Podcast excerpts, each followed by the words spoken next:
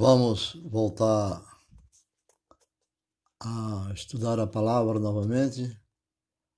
Vamos ler hoje, vamos ouvir hoje a leitura. Ministração da palavra em João 8,32, que diz: E conhecereis a verdade, e a verdade vos libertará. Porque Jesus diz em João 9, verso 5: também.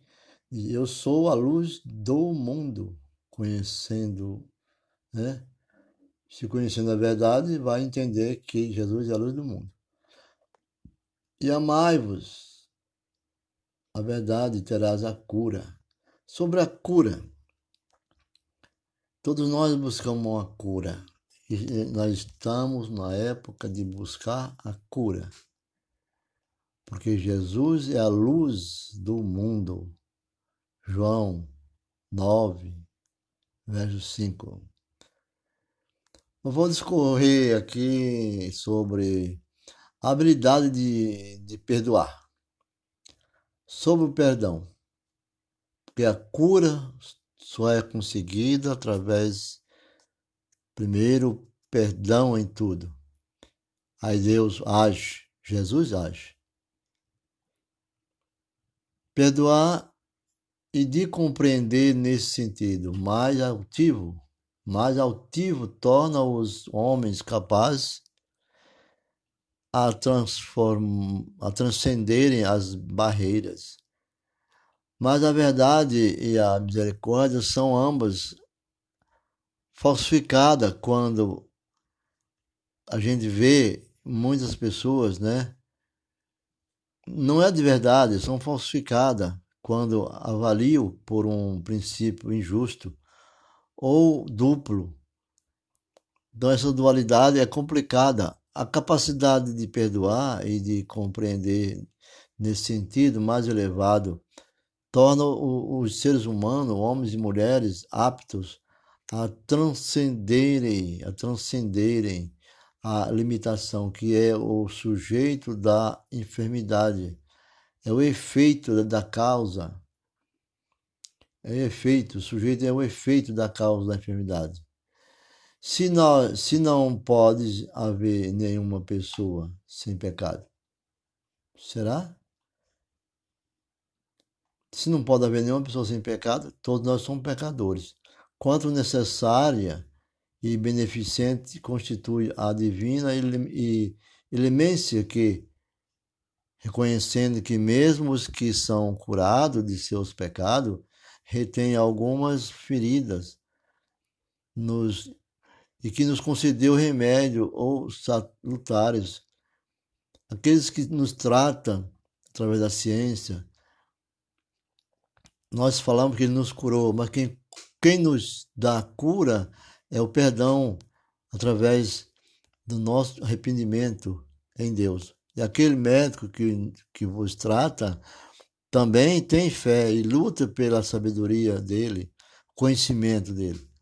Então, ajuda nessa compreensão.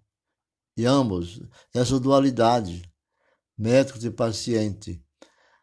Então, são salutares, são remédios medicinais que usa, nós temos que usar a expressão da fé para serem empregados nas feridas, ainda que luta pela curas. Mas não se trata de uma operação meramente mental. Não. É de uma manipulação de de uma manipulação de desígnios puro e exercício de uma afabilidade subjetiva para com os que os afrontam, né? Nós temos que ser sinceros nessa vida. Significa a imolação, quer dizer, significa a imolação do, do eu empírico. O empírico é baseado nas experiências. A imolação, quer dizer, é o sacrifício. Né? Nós temos que ter um sacrifício por meio né, da compaixão e do sacrifício para salvar e libertar a nós mesmos e ao outro. Amar ao próximo, amar, ama a ti mesmo. A mente foi sacrificada, a mente foi imolada para que nos ajudasse. em, em sua própria fonte, por amor à verdade. Os infiéis, os falsos, crentes também, os falsos é, evangelistas, controles de ações realizadas quando, esta, é, quando estava nela cegada, quando ela estava cega, estava com essas coisas, pela sensibilidade, também desaparecem. Esta é a base misteriosa das doutrinas que do grande estadista da Índia também, o Mahatma Gandhi, conseguiu vencer uma grande luta. Usou quando lançou, quando lutou pela liberdade, na verdade, como fim, lutou como fim. E também algumas linhas, né, que clarificam essas ideias que é na verdade, realidade e, as, e essencialmente cristã, é essencialmente cristã. Então, nada farás senão abandonar a tua própria vontade, isto é, aquilo que denominou, ou que denominamos eu, nós falamos eu. O eu não tem importância para Jesus, eu. Para Deus é nós. A palavra eu ou eu mesmo também não é importante. Será o meio pelo qual todas as tuas propriedades más, má, se enfraquecerão e perderão as forças, estarão prontas a morrer, mergulharás então de novo naquela coisa única da qual originalmente surgiste, você volta a ser uma nova criança, assim como você surgiu nesse mundo sem pecado perdoar os outros e esquecer-lhe, é esquecer-lhe as ofensas. Esquecer de todas as ofensas que sofreu. É? E adentrar com eles no ministério que nos cura, o mistério da morte e da ressurreição de Cristo Jesus, para salvar a fonte do Espírito que é o coração de Jesus que está em nós e por esse perdão somos nós próprios curados. Esta é a cura. Eu quero ser curado. Quero. Que queres? Quero ser curado. Disso, disso o cego, disso o leproso, todos eles a Jesus. Outra visão dos líderes mundiais é que não pode existir cura dos pecados que estamos atravessando nos momentos complicados contra a defesa do coronavírus que tem desafiado toda a sociedade científica do planeta, onde tudo foi dominado pela uma ação em cadeia que atingiu todas as nações. Então, onde está a paz na Terra? Que sempre mostra as profecias do Velho e o Novo Testamento. Não pode ser é, construída sobre o exclusivismo, não não é exclusivo trabalhar por uma sempre categoria de segregação.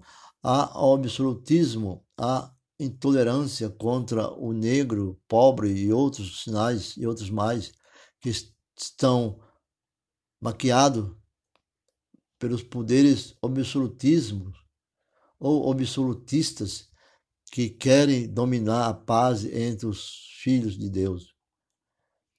Não pode existir paz se, não, se ela não for construída sobre o exclusivismo de.